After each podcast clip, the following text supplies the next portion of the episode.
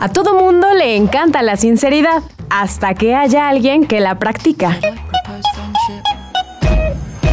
Hablando sin filtros, podcast. Podcast. podcast.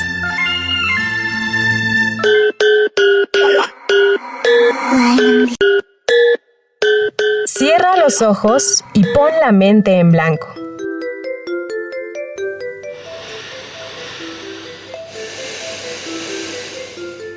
Y cuando los abras, serás capaz de expresar lo que sientes, para que el dolor del pecho desaparezca.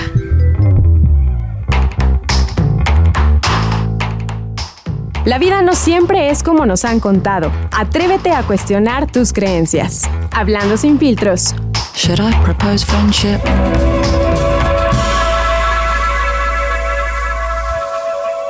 Hablando sin filtros, podcast. De todo y nada podcast. Pláticas sin mucho orden, pero con sentido. Un espacio donde abordamos temas que a muchos les inquietan, pero que pocos se atreven a platicar. Comenzamos.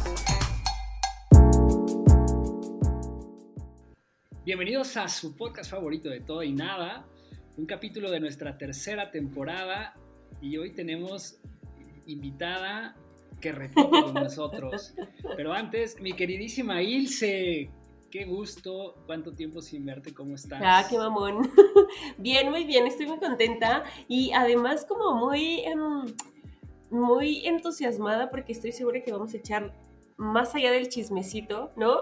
Que siempre se agradece con, con Andy, pero también vamos a tocar puntos eh, muy importantes eh, que creo tendrían que estar sonando mucho ya en nuestra cabeza, ¿no? Creo que es un tema importante. Estamos platicando un poquito antes de, grabar esto y va a estar bueno, así es que de verdad quédense, los invitamos a que nos sigan durante los próximos, no sé, minutos. La vamos a pasar bastante bien.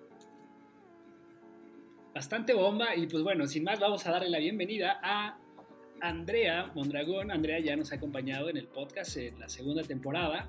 Andrea es médico, es coach, es, mil cosas. Y quisiera que ella presentara con nosotros, que nos cuente qué está haciendo. Ha avanzado en varios proyectos últimamente, desde la última vez que nos, eh, nos escuchamos. Sé que tienes nuevos proyectos en puerta, que has concluido algunos otros, entonces, ¿por qué no nos cuentas un poquito de ti, Con muchísimo gusto. Antes que nada, muchísimas gracias por la invitación, Ilse, Carlos. La verdad es que yo encantada de estar acá con ustedes de nuevo. Me la pasé súper bien en el episodio anterior. Y sí, efectivamente, desde el episodio anterior han pasado varias cosas de mi vida y yo creo que la más importante y la que más me enorgullece decir es que ya me certifiqué como life coach, ¿no? Entonces, un life coach es una persona que acompaña a otras personas en algunos procesos procesos que nosotros mismos ya hemos superado. En mi caso, yo me especialicé en superar relaciones codependientes, en superar separaciones o divorcios y en conseguir amor propio, porque esos son los procesos en los que yo ya superé, que yo pasé, que yo sufrí, que yo lloré y que ya lo superé y que a la fecha puedo decir orgullosamente que ya descubrí lo que es vivir sin codependencia después de una separación y ya con amor propio tal cual. Entonces, en primera ese, ese proyecto. Eh, en segunda, pues bueno, que ya estamos construyendo la comunidad en Instagram también. Entonces ha sido una comunidad bastante bonita, bastante padre, que me retroalimenta muchísimo. Entonces ya voy a empezar con más frecuencia a compartir contenido de valor, que yo creo que puede ser del interés de muchas personas que están en su audiencia. Y pues ya, nada, aquí contentísima platicando con ustedes. No, qué padre, la verdad es que creo que vale mucho la pena. Y la vez pasada hablábamos de todas estas este, creencias limitantes y de la manera en que a veces nos relacionamos y cómo llegamos a, estos fracasos y cómo nos sobreponemos de ellos, ¿no? Y hoy el tema que, traemos sobre la mesa es un tema puesto, ¿no? Generalmente en, este, en esta temporada hemos hablado de muchos temas, recientemente hablamos eh, con una chica que nos contó del poliamor, de la filosofía detrás del poliamor y de cómo construir estas relaciones, ¿no? Lo que, lo que hemos planteado acá siempre ha sido es que pues, al final tenemos que salirnos un poco de la caja, empezar a explorar o, más bien poner en duda nuestras propias creencias y fuera del aire también hablábamos de, que muchas veces también la manera en que nos relacionamos, perdón, va en función de nuestras propias creencias limitantes, ¿no? De experiencias previas y qué es lo que verdaderamente nosotros nos contamos y que es al final lo que terminamos manifestando en una relación. Y, creo que todavía más cabrón se vuelve cuando pasamos los 30 y ya hemos tenido algunas experiencias no tan agradables en donde ya rompimos estas expectativas que nos habían dado nuestros padres o que habíamos heredado de, pues a los 30 seguramente ya voy a tener un trabajo súper chingón, voy a tener mi propia casa, voy a tener una pareja con la que ya es el amor de mi vida, voy a tener probablemente mis hijos y voy a tener una vida prácticamente construida. Eso a los 30.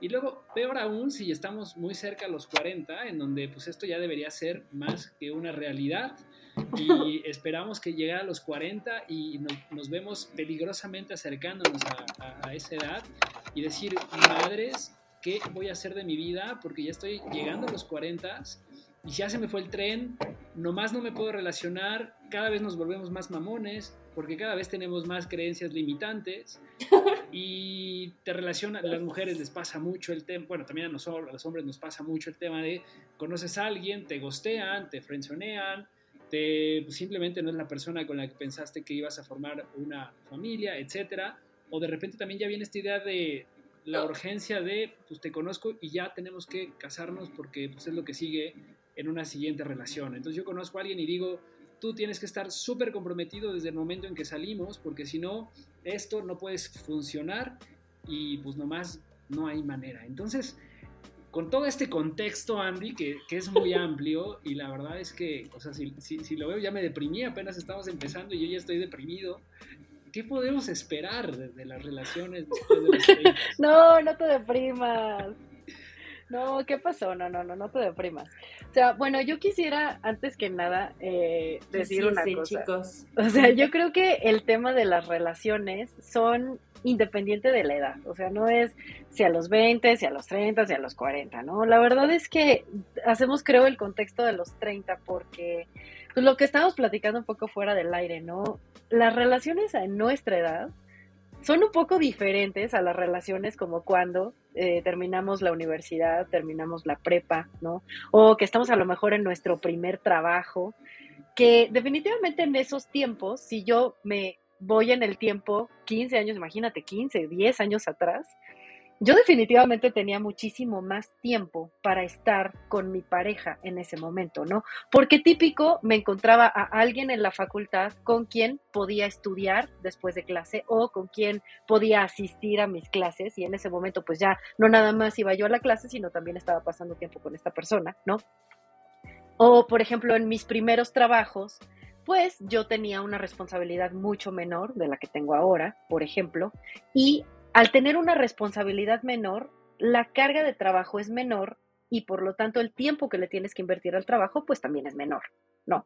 Entonces te queda un poquitito más de tiempo como para compartir tiempo con esa persona con la que estás saliendo, ¿no? Entonces, ¿qué me pasó? Por ejemplo, a mí, pongo el ejemplo de mi matrimonio, ¿no? ¿Qué pasó? Yo conocí a el que ahora es mi ex esposo, precisamente en mi primer trabajo. Yo tenía, estaba iniciando en el trabajo, tenía mucho más tiempo de convivencia, podía pasar todo el fin de semana con él, si no es que todas las tardes me quedaba en su casa, etcétera. Entonces el tiempo de convivencia fue como un poquito más eh, orgánico, ¿no? O sea, fue como más como llevando el tema, como más eh, no queriendo, como más más smooth, digámoslo así. No había que ponerle tanto esfuerzo, no había que planear tanto el tiempo, porque pues nuestros proyectos como personas, como individuos, empezaban apenas a desarrollarse y empezaban a formarse. Entonces, ¿qué pasó? Bueno, que yo lo conocí, evidentemente una cosa llevó a la otra y pues la evolución natural de las relaciones, tú empiezas con poquito tiempo, con poquita convivencia, a lo mejor ya incrementas la convivencia porque es un gusto estar con esa persona y de repente, pues en mi caso, por ejemplo, eh, decidimos vivir juntos, entonces primero vivimos juntos, después decidimos casarnos, etcétera, y después, bueno, la relación no funcionó y nos separamos y nos divorciamos. Pero, ¿a qué nos enfrentamos ahorita? Cuando ya estamos en un punto en el que los proyectos personales ya están más avanzados y ya están más definidos y ya están más desarrollados. yo ya sé lo que quiero, a lo que me quiero dedicar y lo que quiero crecer, ¿bien? Entonces, el hecho de estar con una persona ya se convierte más en un proyecto al que yo tengo convicción de dedicarle tiempo y ya no se va a dar tan orgánicamente, ¿no? Porque mi trabajo implica dedicarle tiempo a mi trabajo porque quiero crecer en mi trabajo, entonces le tengo que dedicar tiempo. En mi caso, por ejemplo, vivo sola, entonces quiero quiero dedicar tiempo a mi casa para yo vivir bien, ¿no? Vivo con mascotas, dedicarle tiempo a mis mascotas para que mis mascotas vivan bien. Entonces, todo eso, la cantidad de horas disponibles, pues se va reduciendo, ¿bien? Y no nada más es el tema de mi tiempo, sino también es enfrentarse al tiempo de la otra persona, porque la otra persona está exactamente igual. O sea, bueno, la persona con la que yo aspiro a estar, ¿no? Una persona, un hombre, que le dedique tiempo a sus propios proyectos y que quiera crecer sus propios proyectos, ¿no? Entonces, el tiempo que va a tener, entre comillas, disponible para mí, pues también va a ser menor. Bien, y entonces aquí entran dos cosas bien importantes. La primera es el querer. Yo le he dicho querer con huevos, porque no es nada más querer, sino es hacer las cosas para que la relación ocurra.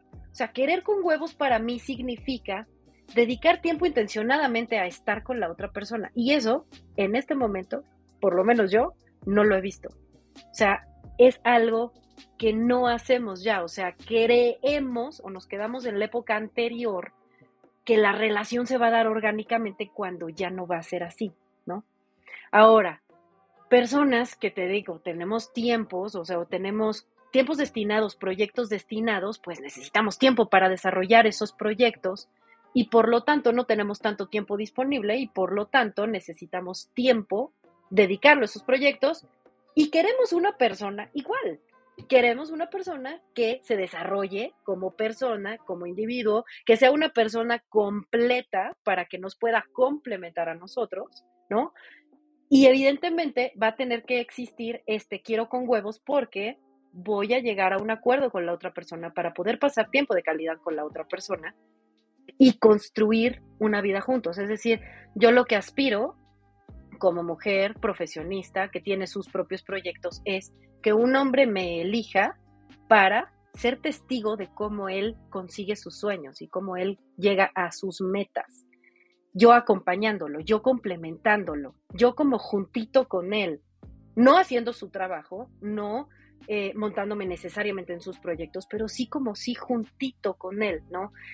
Y aquí, evidentemente, uno tiene que encontrarse una persona que quiera lo mismo, primero uno definir lo que uno quiere y después encontrarse una persona que quiera lo mismo y que lo sepa definir y que lo sepa comunicar. Entonces, ya esto, empezamos a, a, sumar un montón de cosas, o sea, es el tiempo, es el hecho de querer con huevos y es lo que la otra persona quiere. Entonces, esto ya lo hace muchísimo más complejo, ¿no? ¿O ustedes cómo lo ven? O sea, ¿qué opinan de lo que les acabo de decir?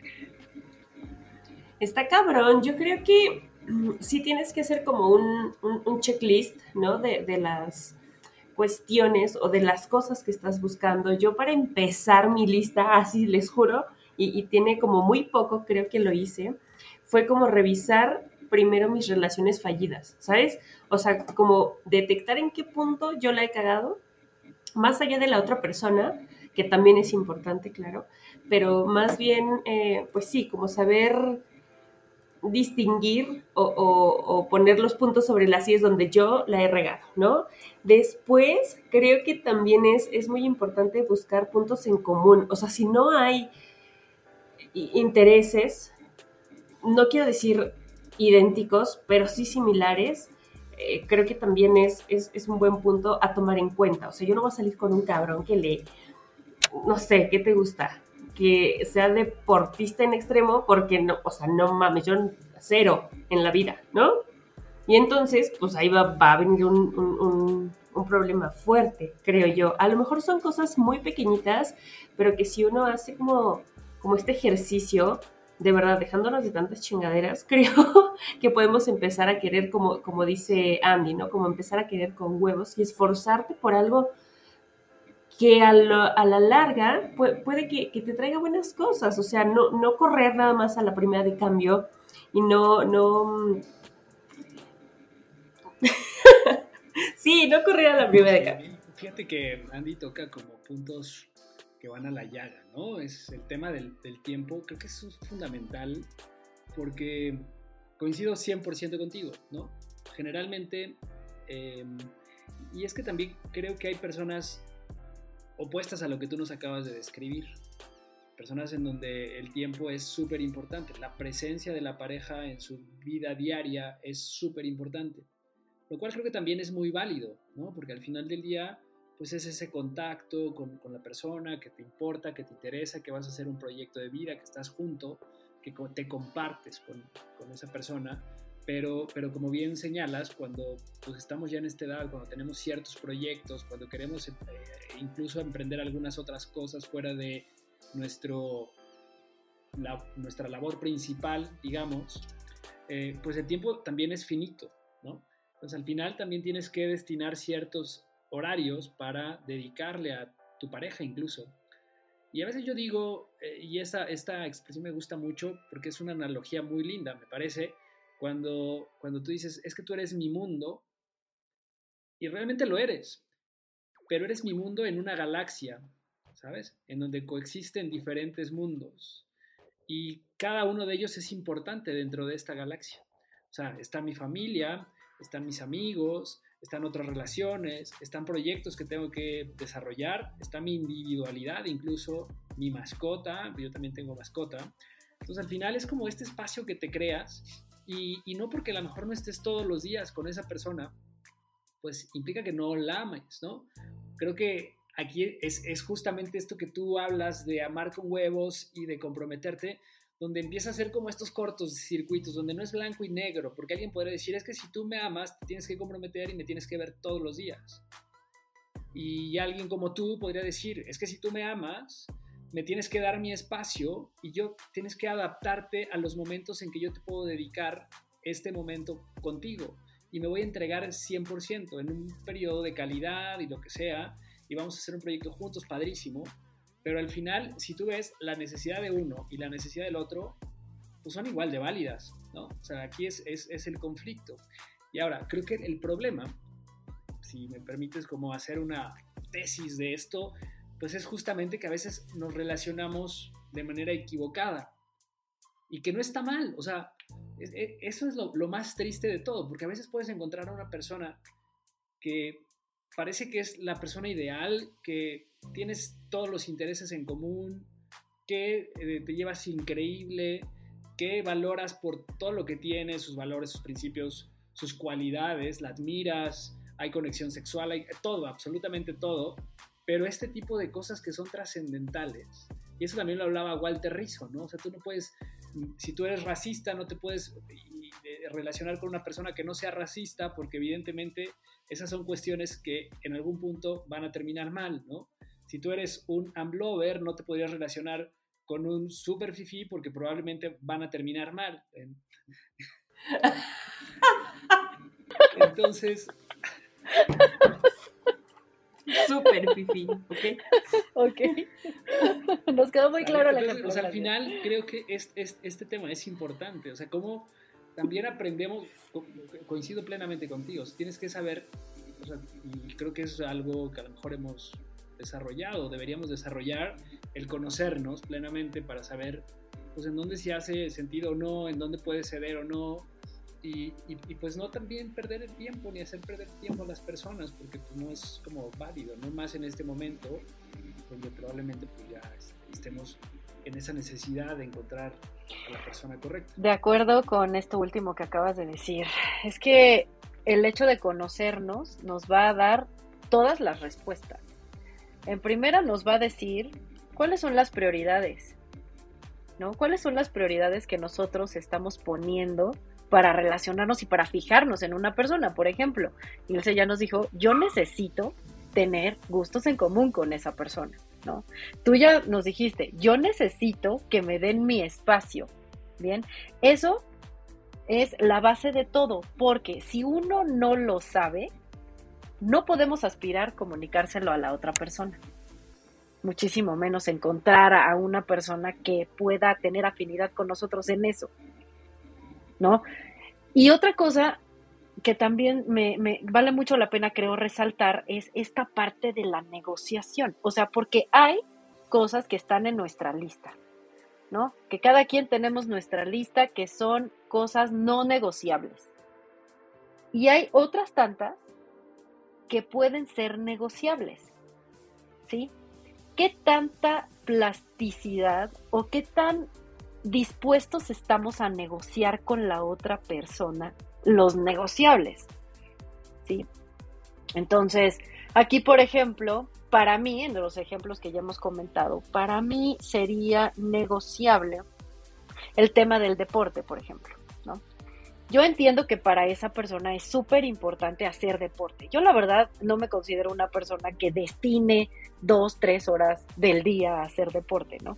Pero si a esa persona le encanta hacer deporte y si a esa persona se siente completo está haciendo deporte. Yo no tengo ningún problema con que le dedique dos, tres horas al deporte todos los días, porque esas dos, tres horas yo se las puedo dedicar a otro proyecto mío o algo que me llene de la misma manera en la que a él le llena el deporte. Siempre y cuando él esté de acuerdo con que yo no lo acompañe a hacer deporte, ¿sabes? Entonces ahí, ahí eso puede ser un punto de negociación sin ningún problema. Entonces ahí creo es en donde viene el fine tuning de una relación, llegar a acuerdos, llegar a acuerdos de lo negociable. Y ahí es en donde podemos llegar a conocer también más a la otra persona. Ahora, eso es con respecto a los acuerdos y con respecto a los negociables y a los no negociables. Ahora, tocaste hace ratito un punto también. Nos relacionamos de la manera equivocada, ¿ok? Hay veces que así como nosotros tenemos que conocernos lo suficiente para saber cuáles son nuestros negociables y no negociables, también debemos de conocernos lo suficiente para saber en qué la hemos cagado. Y esto viene muy de la mano con lo que comentaba Ilse al principio. Es muy importante hacer, o sea, parte de nuestro autoconocimiento en el tema de pareja es hacer un análisis profundo de nuestras relaciones fallidas, pero no tanto de lo que hizo la otra persona, sino en dónde la cagué yo, en dónde no me escuché yo, en dónde no me fui fiel a mí misma, en dónde hubo momentos en donde debí de haber hecho otra cosa, mi intuición me decía que hiciera una cosa y terminé haciendo otra, ¿no? Y lo más importante es conocer mis miedos, conocer mis demonios. Yo, Andrea, tengo miedo cabrón al rechazo, yo. Entonces, yo tuve que trabajar bien cabrón en mí porque, ¿se acuerdan el ejemplo? Me acabo de acordar que el episodio pasado yo les puse un ejemplo de que alguien se ponía loca porque su güey no le contestaba los WhatsApps, ese era yo. O sea, yo me ponía súper mega loca porque me dejaban en visto o porque no me contestaban o porque, etcétera, ¿no? O sea, eso yo lo interpretaba como rechazo. O sea, el hecho de que no vieran los WhatsApps de Andrea era igual a te está rechazando es ser lo suficientemente humilde, compasivo, pero a la vez también exigente con uno mismo. Andrea, no tiene nada de malo que el otro hombre no tenga tiempo de ver tus WhatsApps. O sea, es, válido de su lado. Más bien, ¿cómo estás interpretando tú esa acción de la otra persona? Si yo no conozco eso mío, y si yo no sé, literal, apaciguar mi demonio del miedo al rechazo, ese miedo al rechazo me va a sabotear y me va a hacer relacionarme de una manera que no quiero con otra persona o con una nueva persona que llegue. Y esto se da en análisis precisamente de cómo le hemos cagado en el pasado, porque si uno no le dedica tiempo a eso y si uno piensa es que el tiempo todo lo cura, pues adivina qué, te estás perdiendo lecciones muy importantes de todo lo que te pasó. Entonces, esta parte de relacionarse de una manera inadecuada es precisamente empezar a relacionarse dejando que el miedo decida por uno. Por ejemplo, otro ejemplo que no me pasa a mí porque no, no lo comparto, pero sí conozco gente que tiene miedo al compromiso. Entonces, allí vale la pena decir qué es lo que tú consideras compromiso. O sea, ¿cuál es la, cuál es la definición tuya de compromiso? O sea, si compromiso para ti significa vivir con alguien, ¿por qué le tienes miedo a eso? ¿Cuál es la razón del miedo? ¿No? Y aquí viene mucho con lo que igual platicábamos un poco hace ratito, es que todos todas nuestras emociones vienen de un pensamiento que generalmente es una creencia limitante. Ajá. Entonces, la cadenita va así. A ti te pasó algo o te dijeron algo cuando eras niño o creciste con alguna experiencia. Esa experiencia, esa situación, etcétera, generó en ti un pensamiento que puede ser una creencia empoderadora o puede ser una creencia limitante, ¿no? Las, creencias limitantes que estamos tocando en este momento son creencias, o sea, pensamientos que nosotros tenemos de nosotros mismos que nos limitan para cumplir nuestros propósitos y nuestros sueños, ¿bien? Entonces, viene esta creencia limitante. Esta creencia, este pensamiento genera en nosotros emoción, que en este ejemplo que le estoy poniendo es el miedo. Tengo miedo, ¿sí? Yo con ese miedo actúo, que la acción puede ser, no sé, huir, que la acción puede ser ya no ver a esa persona, etcétera. Y esa acción genera un resultado. El resultado es te saboteaste. El resultado es te quedaste sin pareja. Entonces, si no cortamos esa cadenita, ¿no? Y si no identificamos todos y cada uno de estos puntos en nuestra manera de actuar, en nuestra manera de actuar, no hay manera de que nosotros podamos aprender y cambiar el sentido de las cosas. Y ya los vi con una carita, entonces platíquenme qué opinan de esto. Pues mira, mira Andrea, no estoy de acuerdo. No, mira, la verdad es que tienes toda la razón en el tema de que tenemos creencias limitantes. Al final del día, creo que también eso es algo súper importante porque tenemos que reconocer que pues todos tenemos experiencias, historias de vida e incluso procesamos la información o nos contamos una historia muy peculiar. O sea, el otro día reflexionaba, ¿no? conozco a unas personas que son gemelos y cada uno, si tú los ves, son opuestos. Y pues estas personas crecieron juntas, tuvieron la misma educación, los mismos padres, el mismo entorno, etc. Y son diametralmente opuestos. Entonces, al, al final del día, pues, nosotros nos contamos cierta historia. O sea, estas creencias que, que tú le llamas empoderadas, empoderadoras o limitantes, creo que, o sea, pudieran ser o sea, puede ser una creencia que te haya empoderado a hacer algo, pero que al mismo tiempo te limite para otras cosas. ¿Sabes? Por ejemplo, ya me voy a quemar. Eh, tenemos, por ejemplo, yo soy, tengo un apego evitativo, ya lo hemos hablado acá, ¿no? O sea, de estas, donde a mí, pues siempre he tratado como de ser muy independiente, ¿sabes? Para mí esa es una, pues, una creencia empoderadora en algún momento, porque pues me ha permitido pues, poder eh, superar muchos obstáculos, generar una actitud resiliente, eh, afrontar los problemas de una mejor forma, ¿no? no depender de alguien necesariamente, pero a la vez en mis relaciones me ha generado problemas. Me ha generado problemas porque esta misma independencia pues tiende a verse como no te comprometes o eres ausente en la relación, etcétera y mi aprendizaje de todo esto, o sea, porque al final es cómo vives también tú el compromiso, cómo interpretas el compromiso también, ¿no? Y a veces creemos que el compromiso significa lo mismo y debería significar lo mismo para todas las personas. Y ahí es en donde yo a veces entro en conflicto y a veces me cuestionan y entonces es cuando dices es que tienes miedo al compromiso y me lo he preguntado y digo, güey, no, no tengo miedo al compromiso, simplemente yo vivo el compromiso de una manera distinta y mi necesidad también es distinta pero pues a veces es, y también este, reflexiono en el sentido de a veces tienes que pagar las consecuencias de tus acciones, ¿no? Toda acción corresponde a una reacción o es causalidad para ciertas eh, situaciones, ¿no? Tú generas, o sea, yo tengo, quiero independencia, necesito independencia, he desarrollado esta característica y probablemente pues me cueste más trabajo encontrar una pareja que sea afina a esto, ¿sabes? Y entonces por esta necesidad de amor podría vincularme con alguien que necesite mucho, mucho amor, mucho apego, etc.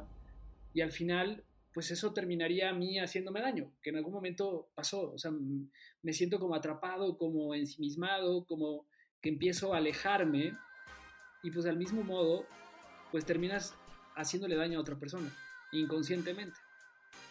¿No? Entonces, ya está, ya esto es una terapia, qué bárbaro. Pero, pero en realidad, o sea, cuando te vuelves así vulnerable, o sea, todo tiene un pro y un contra, ¿sabes? Y al final, de nuevo, siempre vas a pagar un precio por lo que quieras, o sea, tienes que trabajarlo y si eso te está dañando demasiado, creo que también tienes que empezar a cambiar, ¿no? Empezar a cambiar tus creencias limitantes, empezar a experimentar. O sea, lo que yo siempre también creo es experimenta, o sea, no te quedes con ideas fijas, o sea, ¿por qué haces lo que haces? ¿Porque alguien te lo dijo o porque tú llegaste a esa conclusión? Que muchas veces estamos también en este en, este, en esta dinámica de necesito tener una pareja y para qué quieres una pareja, ¿no? O sea, yo soy más de la idea de, o sea, si yo voy a estar con alguien, es porque yo, ya, yo no necesito a esa persona, o sea, que yo puedo estar perfecto solo. O sea, que si tú estás o no estás, pues no necesariamente me va a afectar, ¿no? O sea, porque al final el sufrimiento es opcional, o sea, tú decides qué te afecta y todo esto que nos contamos, o sea, realmente sí estoy convencido de que el cerebro te dice cierta acción porque está acostumbrado a esos pensamientos constantes, a esa historia que tú te has contado, y entonces ve peligro y responde con peligro, ¿no? Y entonces empiezas a somatizar, te empiezas a sentir mal, empiezas a tener dolores musculares, dolores en el estómago, o sea, somatizas todo. Al final, creo que, que, que acá también tenemos que cambiar esta perspectiva de la relación, o sea, me gusta mucho el término de esta relación consciente, ¿no? Que hoy está muy de moda el hablar de, de que todo sea consciente y creo que esto es, aplica acá, ¿no? Es una relación consciente, una relación que sea singular, que verdaderamente puedas ver qué sí, qué no te hace sentido de la otra persona, cuáles son tus negociables, tus no negociables y a partir de ahí pues puedas vincularte. Si más personas se dieran esa oportunidad, probablemente podrías encontrar relaciones lindas y probablemente te vas a dar en la madre, pero a lo mejor también tener esa conciencia de decir, güey, no pasa nada, o sea, quitarnos de la cabeza que una relación a huevo tiene que ser para toda la vida, porque creo que cuando te metes de entrada en una relación esperando que dure toda la vida, pues empiezas saboteándolo necesariamente. Y no es porque no sea orgánico y, y, que estemos en este mood de es que tiene que ser orgánico porque si no eres como un niño, etcétera, sino más bien como no sé, o sea, creo que es un dilema. Más bien aquí te, te, mando el balón, Andrea, porque me parece que, en, eso, en esa parte todavía tengo algunos sesgos y probablemente, eh, pues, sí, ciertos vallas ahí que no, no son tan precisos. Sí, aquí creo que más bien es volver a lo que les acabo de decir, o sea, es volver a la creencia, volver al pensamiento, ¿no? O sea, porque tú quieres una relación de ciertas características porque alguien te dijo, o no sé, dependiendo de ti, porque tú también pudiste haberlo concluido después de tu análisis, no, no lo sé, pero tú quieres una relación así por algo. Bien. Entonces, si tú ya sabes perfectamente cuál es tu pensamiento al respecto, bien, entonces eso va a bajar con una emoción de certeza, ya no va a bajar con miedo, ya no va a bajar con frustración, ya no va a bajar con necesidad, va a bajar con certeza, ¿bien? Y estando alineado pensamiento y emoción, lo único que te queda es actuar de esa manera. No va a haber manera de que tus acciones digan lo contrario a tus pensamientos o a tus emociones. Eso es estar alineado. Para mí eso es estar alineado, ¿bien? ¿Qué pasa? Estamos a lo mejor alineados nosotros, solitos, estando en nuestro hábitat, estando en nuestras actividades, con nuestro tiempo, pero cuando nos meten en la ecuación a otra persona, lo único que podemos hacer en ese momento, como no sabemos ni qué onda con la otra persona, la verdad, no sabemos si la persona está alineada o no.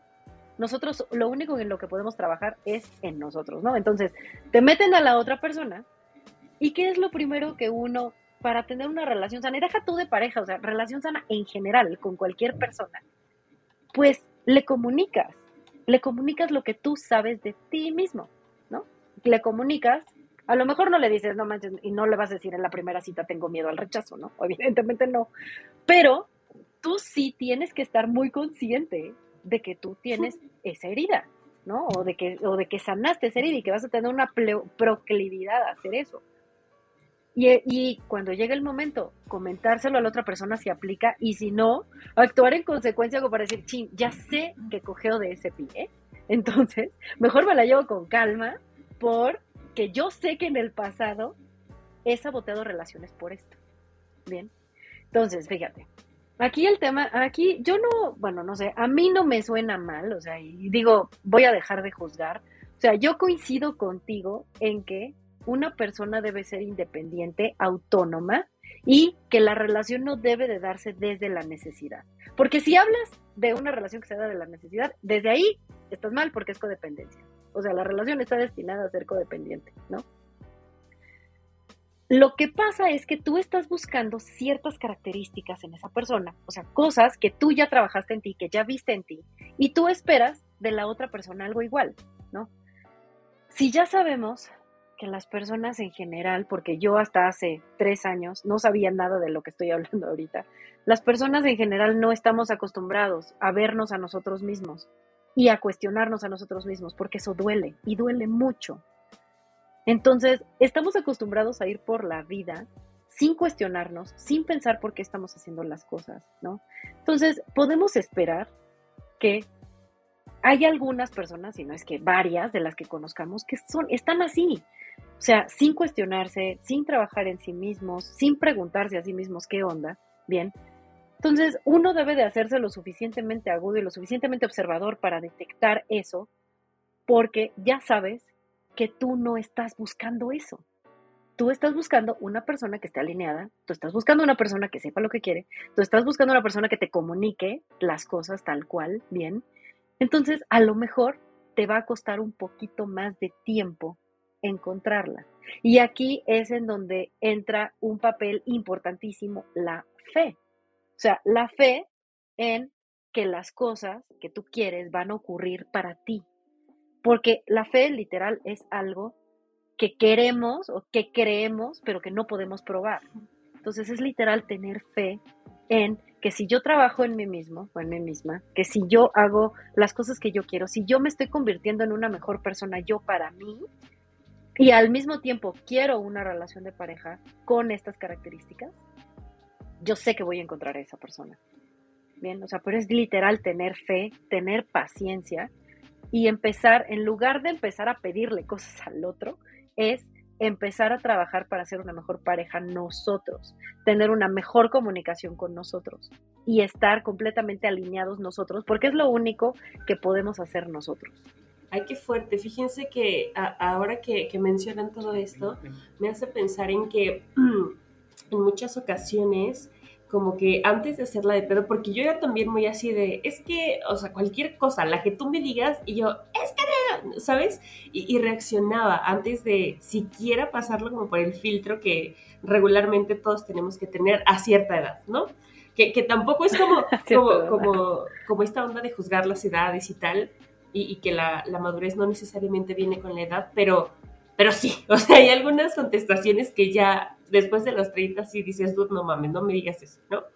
Pero eh, eh, que, antes yo como que no, no lo pasaba por el filtro y así lo escupía y entonces de un tiempo para acá como que pienso, güey, o sea, mejor a ver, ¿por qué esta acción de la otra persona te está dañando a ti? O sea, ¿por qué a ti te representa algo ese tema, ¿no? Relájate, respira, o sea, cinco segundos no te entregues a la emoción y neta la brincas, pero tenemos la muy mala costumbre, ¿no? De, lo que decía Carlos, a toda acción corresponde una reacción. Y, quien elige el acto eh, consume la consecuencia, ¿no? Dice por ahí mi, mi terapeuta. Entonces, de pronto dices, ay, es que yo no sé qué pasó, o sea, yo soy tan buena, ¿no? que yo este, no me merezco esto. Pues sí, mija, igual no te lo mereces, pero quizás varios de tus actos, varios de tus errores, pues te llevaron justo a este punto. O sea, no llegaste milagrosamente, hoy a la zona de la chingada. O sea, no. Algo te tuvo que acercar un poco o un patadón gigante para que tú llegaras a ese extremo eh, y de pronto no veas como para dónde, ¿no? Y, siempre quieras culpar como al otro. Eso me parece algo muy importante. Quizás también empezar a asumir que uno es partícipe de una relación porque de eso va, ¿no? Y eh, tocaban otro punto hace ratillo de em, el mismo grado de compromiso en una relación no necesariamente representa la misma forma y el mismo fondo. Justo con, con, aprender quizás los lenguajes del amor y yo el otro día le decía, le decía a mi novio, oye, a ver, ¿para ti qué es más importante? Si yo te hablo bonito o si yo te no sé qué, si la chingada. Total que le di los cinco lenguajes del amor y el güey me contesta que todos y yo, ¿Cómo que todos? O sea, no puedes tener todos, no mames.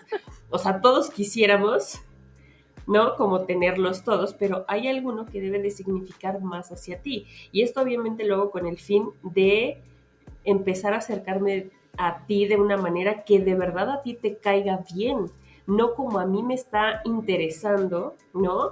O como yo creo, como yo tengo aprendido que tengo que relacionarme contigo. Y el otro vato así de, ah, no mames, ¿no? Y entonces te pone una rayita más adelante de buscar, eh, ¿no? Esto de alinearte, de equilibrarte, de, tener relaciones con mejor comunicación y que no nada más andes así como todo neandertal, ¿no? Desde el instinto pidiendo o ejecutando cosas que ni te van a servir y que nomás la vas a cagar más, ¿no? Claro, 100% de acuerdo. Y aquí es, siento, vale la pena eh, aclarar un tema. O sea, nosotros todo el tiempo vamos a estar aprendiendo de nosotros y del otro, porque somos seres cambiantes. No es como que Andrea es así y dentro de 10 años va a ser seguir siendo la misma. La verdad es que no. Andrea a lo mejor hoy tiene identificados ciertos miedos, ciertas conductas, pero conforme vaya pasando el tiempo, Andrea va a identificar otras cosas. Y no por eso quiere decir que me tenga yo que esperar a ser 100% perfecta para poder relacionarme con la otra persona. No. O sea, porque ahorita digo, somos personas que trabajamos en nosotros mismos y lo único que pedimos, siento, siempre es que la otra persona, mucho más que ver todo lo que le concierne a esa persona, porque nunca vamos a terminar de hacerlo, es que esté dispuesta a hacerlo que esté dispuesta a cuestionarse, que esté dispuesta a analizarse, que esté dispuesta justamente a echarse ese clavado al interior como para conocerse mejor y tener una relación mejor, no nada más con nosotros, sino con todas las personas que le rodean, ¿no? Entonces, el hecho de que tú hayas hecho eso con tu novio y le hayas dicho, ¿por qué no me dices cuál es tu lenguaje del amor preferido? Es algo súper constructivo porque le estás ayudando a él a conocerse mejor él, a crecer por su lado y de esa manera van a crecer los dos. Entonces, eso para mí es un ejemplo de una relación sana, ¿no? Y, y, de una relación consciente, porque estás complementando al otro, no te estás haciendo responsable de lo que al otro le toca, pero le estás dando una idea, una herramienta para que lo va a ayudar a crecer y que lo va a ayudar a ser mejor persona él. Porque a lo mejor dentro de dos, tres, cuatro años, él ya sabe cuál es su lenguaje del amor gracias a que tú un día se lo preguntaste. Entonces eso se me hace algo súper, súper valioso, ¿no?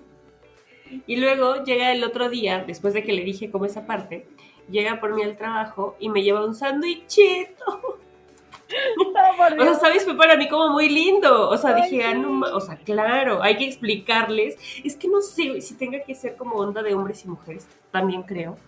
Pero con los hombres hay que ser como súper clara, ¿sabes? Como, yo quiero que me traigas un pinche sándwich. No, bueno, tampoco fue así, ¿no? Pero era más en esta onda de actos de servicio. Y él dijo, ah, cámara, ya sale cansada, tal, le llevo algo de comer y todos, no mames, veníamos a toda madre. Claro. A todísima madre. Bueno, pero sí hay que explicarlo mucho. ser, de verdad. tema como para otros tres podcasts, esto de la comunicación entre pues. hombres y mujeres, porque de verdad hay libros enteros dedicados a la comunicación entre hombres y mujeres. O sea, el hecho de pensar de diferente manera nos hace comunicarnos completamente de diferente manera.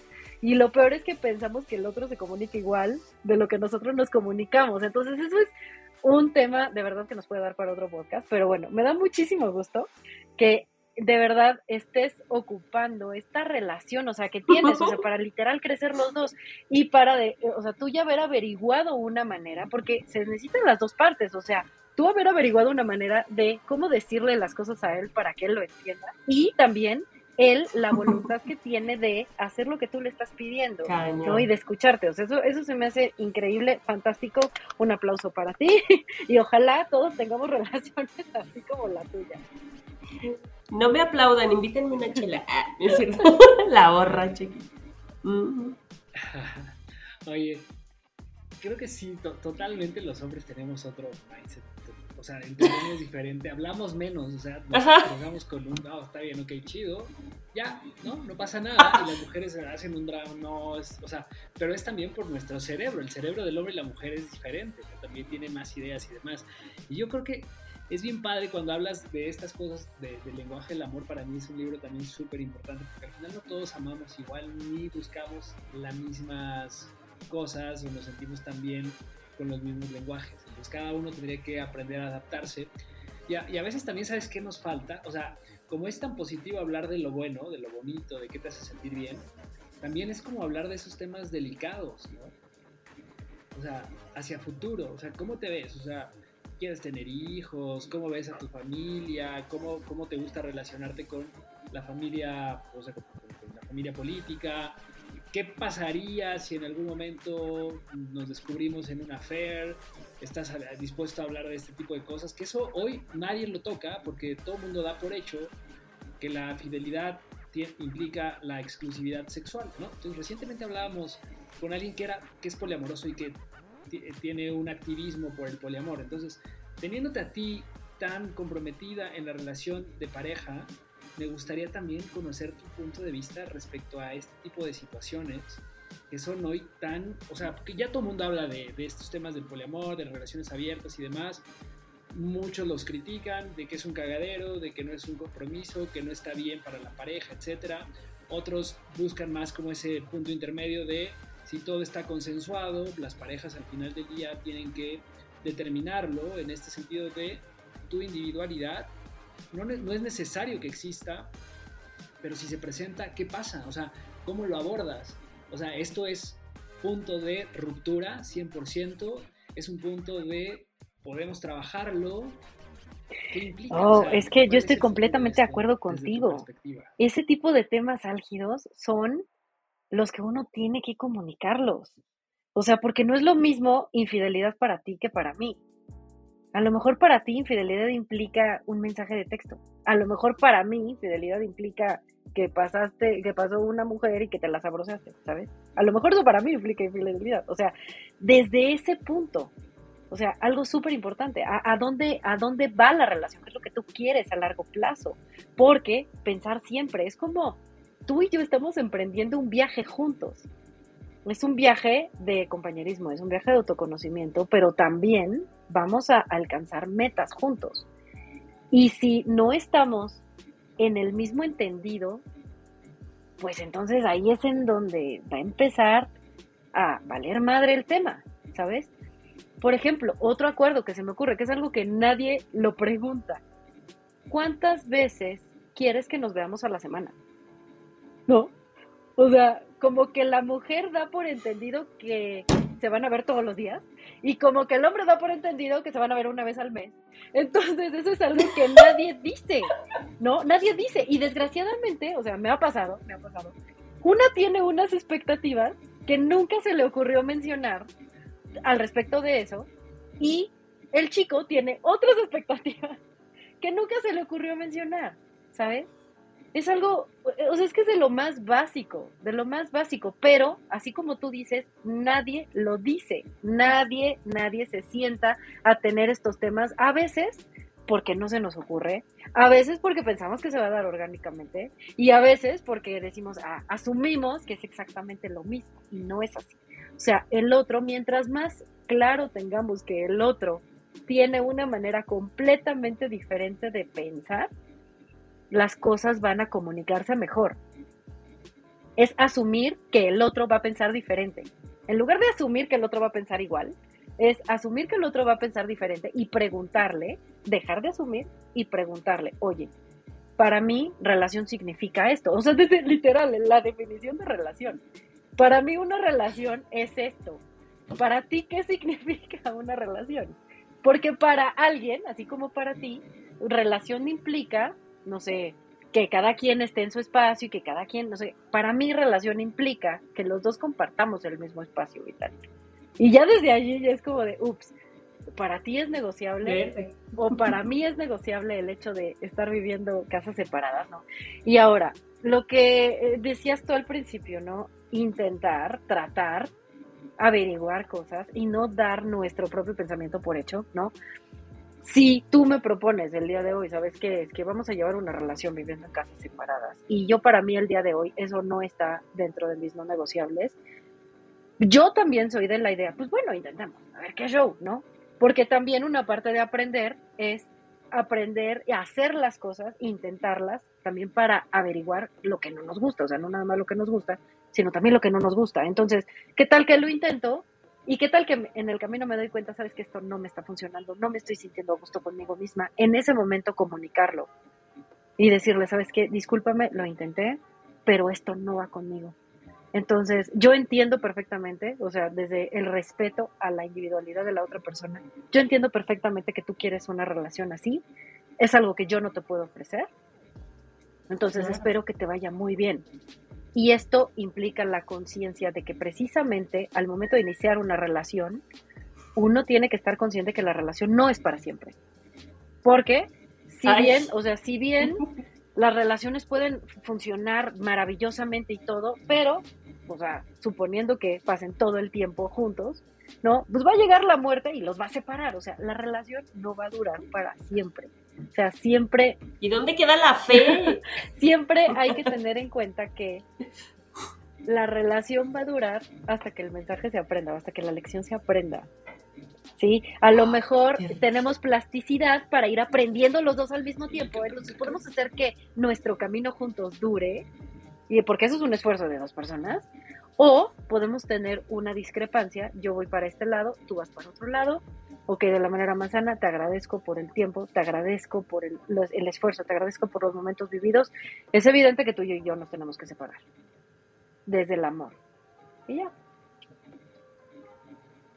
Sí, que yo creo que también eso... Eh, Ay, ¿por qué tan este rápido? Este capítulo, que la verdad es que pues, vamos a tener una, una tercera una tercera sesión porque nos da mucho de qué hablar, aprovechando todos estos conocimientos de Andy y esta terapia que nos da cada vez que nos acompaña.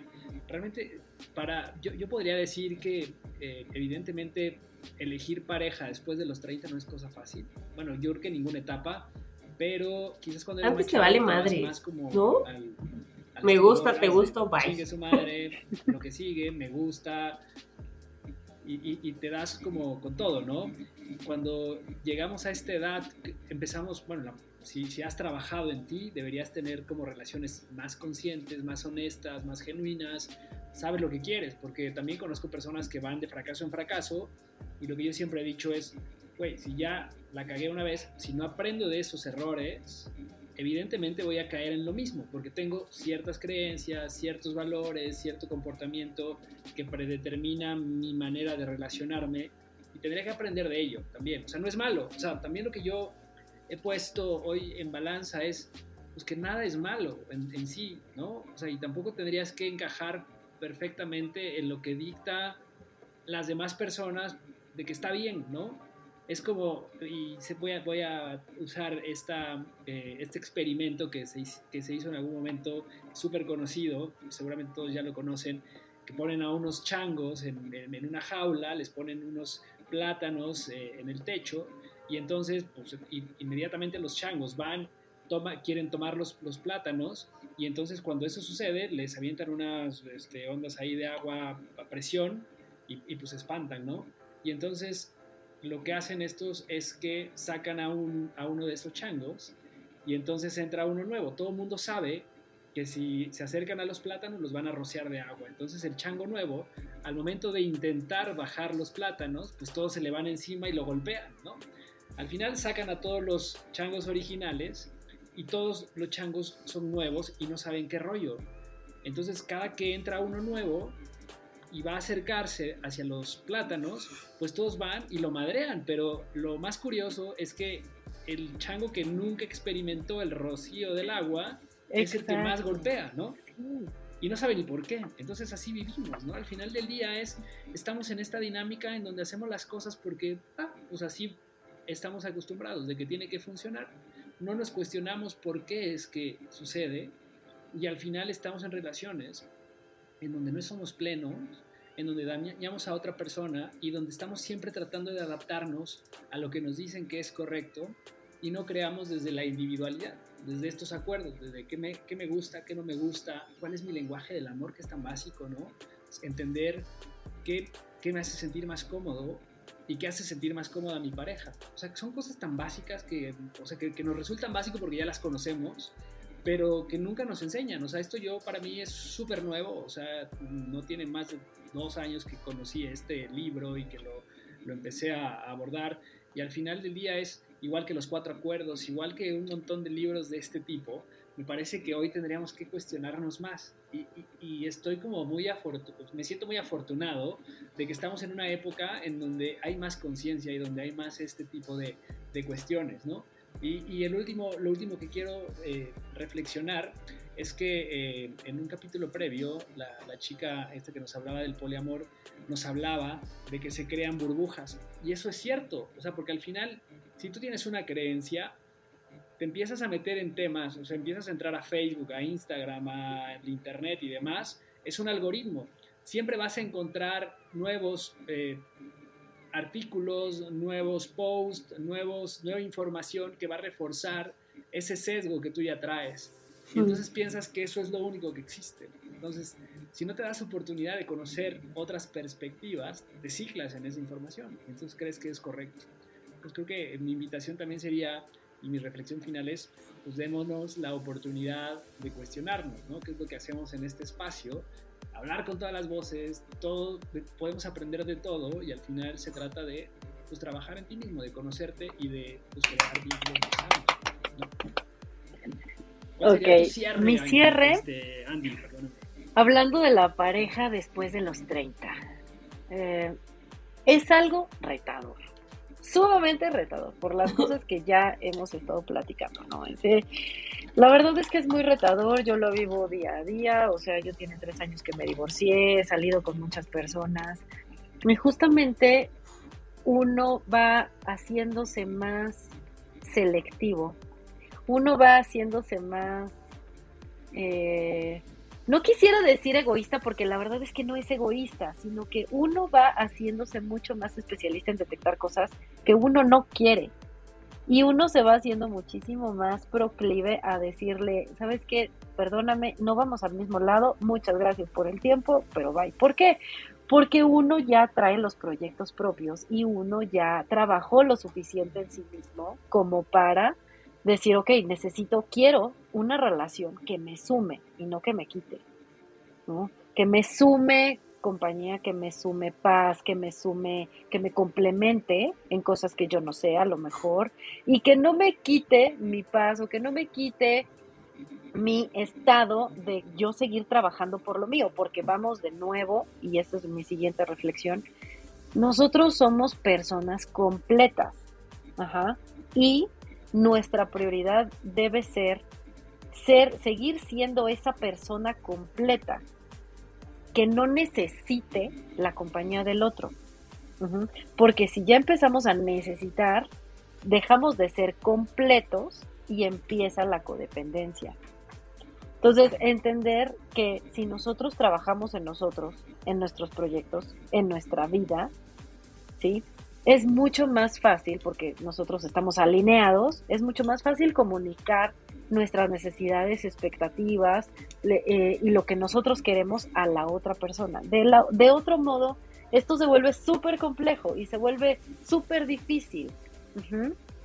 Ahora, no tenemos que tener todas las respuestas en este momento. No las tenemos que tener, ¿no? O sea, pero sí lo que siento, así como tú lo acabas de decir, Carlos, es creo que algo, algo que sí deberíamos procurar tener es estas ganas de cuestionarnos y estas ganas de mirar hacia adentro. Mientras más se pueda, mejor. Porque si más miramos hacia adentro y si más nos cuestionamos, más aprendemos de nosotros mismos, más nos conocemos, más nos aceptamos y nuestro amor propio crece mucho más. Y si nuestro amor propio es grande, podemos relacionarnos sanamente con la otra persona. Entonces, con eso quisiera cerrar.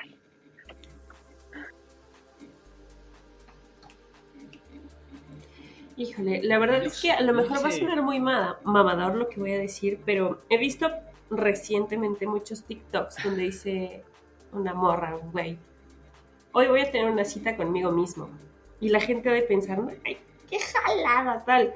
La verdad es que creo que es algo muy lindo. A lo mejor la gente te va a ver como pinche bicho raro, porque lo normal es que salgas con toda tu bola de amigos, ¿no? Y estés por aquí, por allá.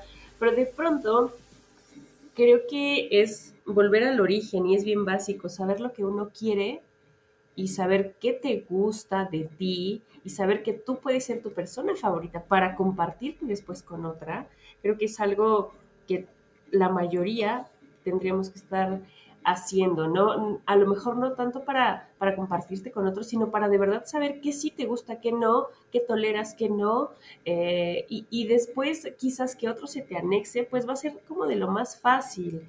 Creo que hemos entendido muy mal eh, la comunicación con el otro o relacionarnos con el otro desde hace muchos años, pero yo creo, como decía Andy, que si en algún punto, y, les quiero compartir esto porque hace no mucho un, gran amigo, a veces siento en él como la desesperación, como de, es que a lo mejor sí lo estoy haciendo muy mal, es que a lo mejor sí tengo muchos pedos y tal, y no tiene mucho que yo le decía, güey, si tú sigues haciendo esto sistemáticamente, en algún punto, por estadística o por fe, como dice Andy, vas a encontrar a alguien con quien vas a ser afín, y relájate un chingo, porque probablemente desde tu necesidad y desde tu incertidumbre no estás dejando como que llegue, ¿no? Ese proceso a tu vida. Entonces, hay que aprender a, relajarnos, a darle sí un poco, eh, un poco de aire a, lo que tiene que ocurrir con el universo, pero también nosotros ayudándonos un poco para llegar a este proceso, porque finalmente si sigues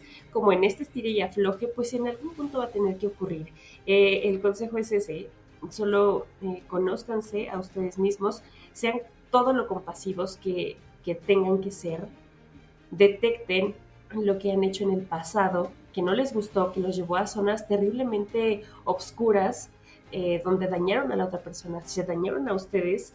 Y yo creo que tampoco es a que tengas una pareja, ¿sabes? O sea, si no te sale, güey, no me salió y ni modo, y puedo salir con gente de Bumble de Tinder y tal, pero mi, mi onda se va a delimitar a que yo puedo salir contigo una noche, dos, y mi personalidad ya no me da para otra cosa. ¿Estás bien con eso?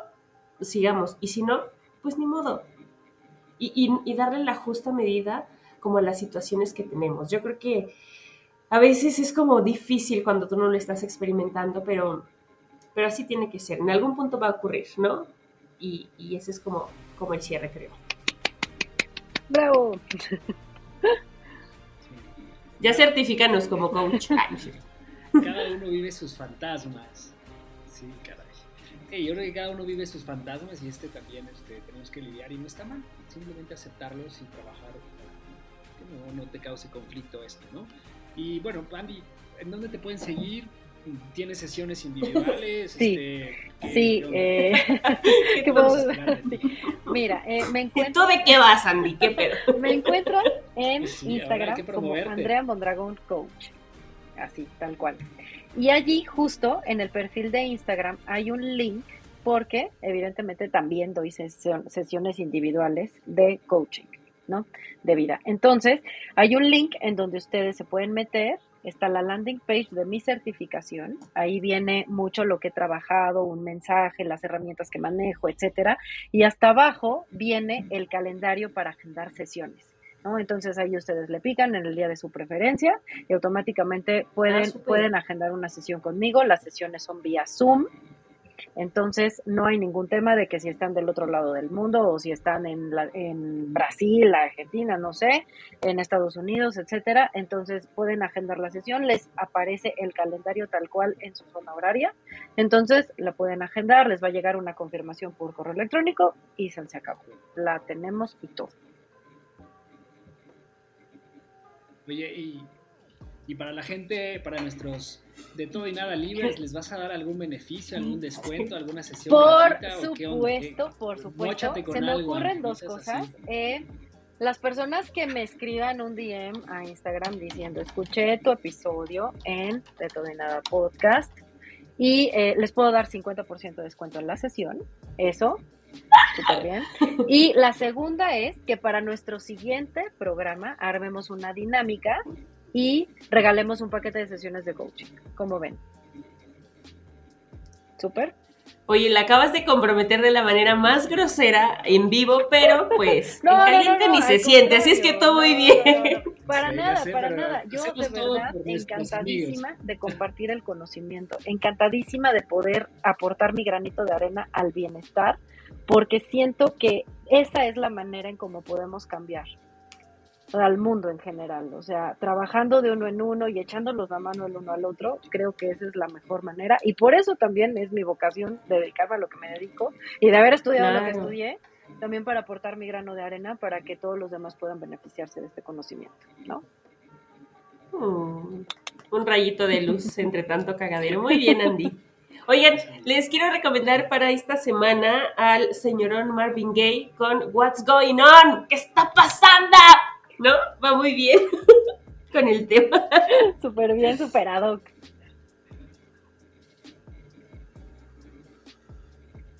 Buenísimo, pues amigos, nos vemos la próxima semana. Muchas gracias por, por escucharnos. Ya tenemos bastantes capítulos.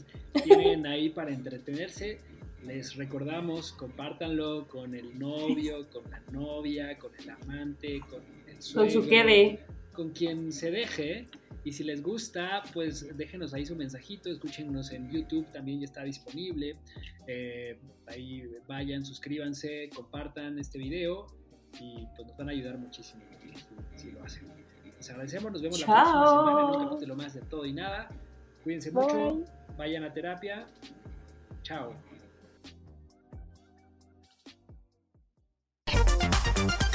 ya se acabó la terapia de la semana. A la chingada.